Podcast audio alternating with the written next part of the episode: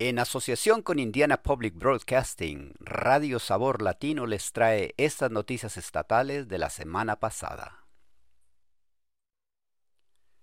Los demócratas del Parlamento piden una reforma de los impuestos a la propiedad en medio de aumentos en las facturas. Los propietarios de viviendas en Indiana recibirán sus facturas de impuestos a la propiedad en los próximos días y semanas y muchas de esas facturas van a ser mucho más altas que las del año pasado. Un legislador estatal dice que el sistema de impuestos sobre la propiedad necesita una reforma importante. El aumento de los precios de la vivienda en gran parte de Indiana está incrementando el valor de las casas y eso a su vez está aumentando muchas facturas de impuestos sobre la propiedad. No hay nada que los legisladores estatales puedan hacer para disminuir el costo de las facturas que la gente está recibiendo este año. Pero el representante demócrata Ed Delaney dice que el aumento en las facturas pone de relieve los problemas actuales con el sistema de impuestos a la propiedad.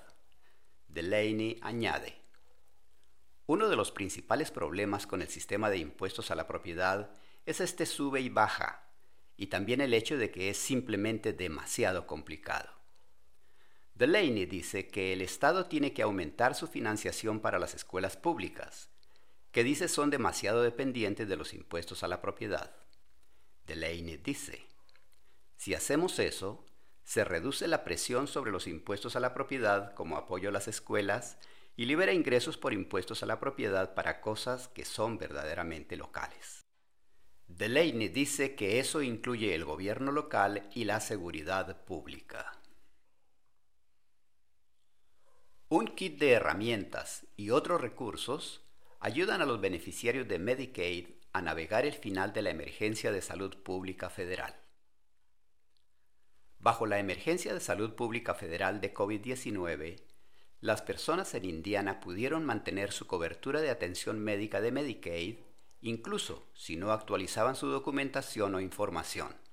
Eso terminó el primero de abril. Las organizaciones navegantes están señalando los recursos para ayudar a los beneficiarios de Medicaid a mantener la cobertura o encontrar una nueva cobertura. Dory Higgins trabaja en Covering Kids and Families of Indiana. Ella dice que alrededor del 75% de las personas en Indiana que reciben Medicaid ya han encontrado una nueva cobertura o completado el papeleo para seguir siendo elegibles. Higgins añade. Estamos realmente preocupados por el 25% o alrededor de 500.000 Hoosiers en Medicaid que, o bien, no han sido capaces de llegar a ellos para hacer su redeterminación o no respondieron, no entregaron la documentación o saben que están por encima de los ingresos.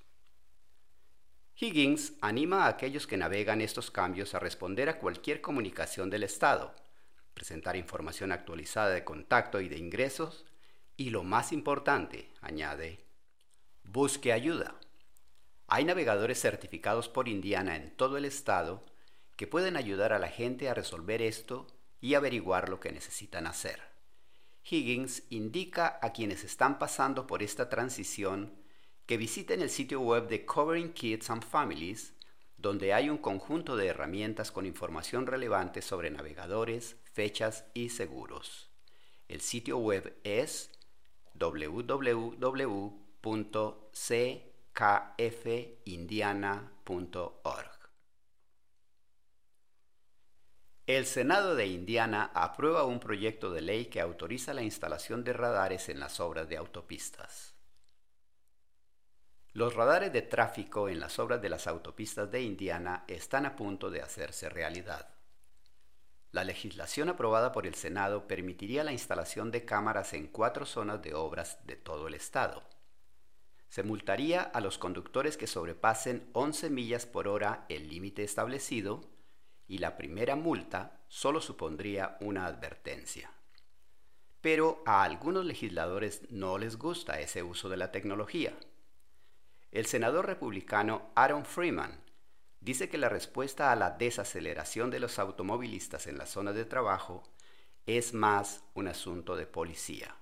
Freeman añade, Estacionémoslos en estas zonas de obras y hagamos que patrullen las carreteras de Indiana más de lo que lo están haciendo.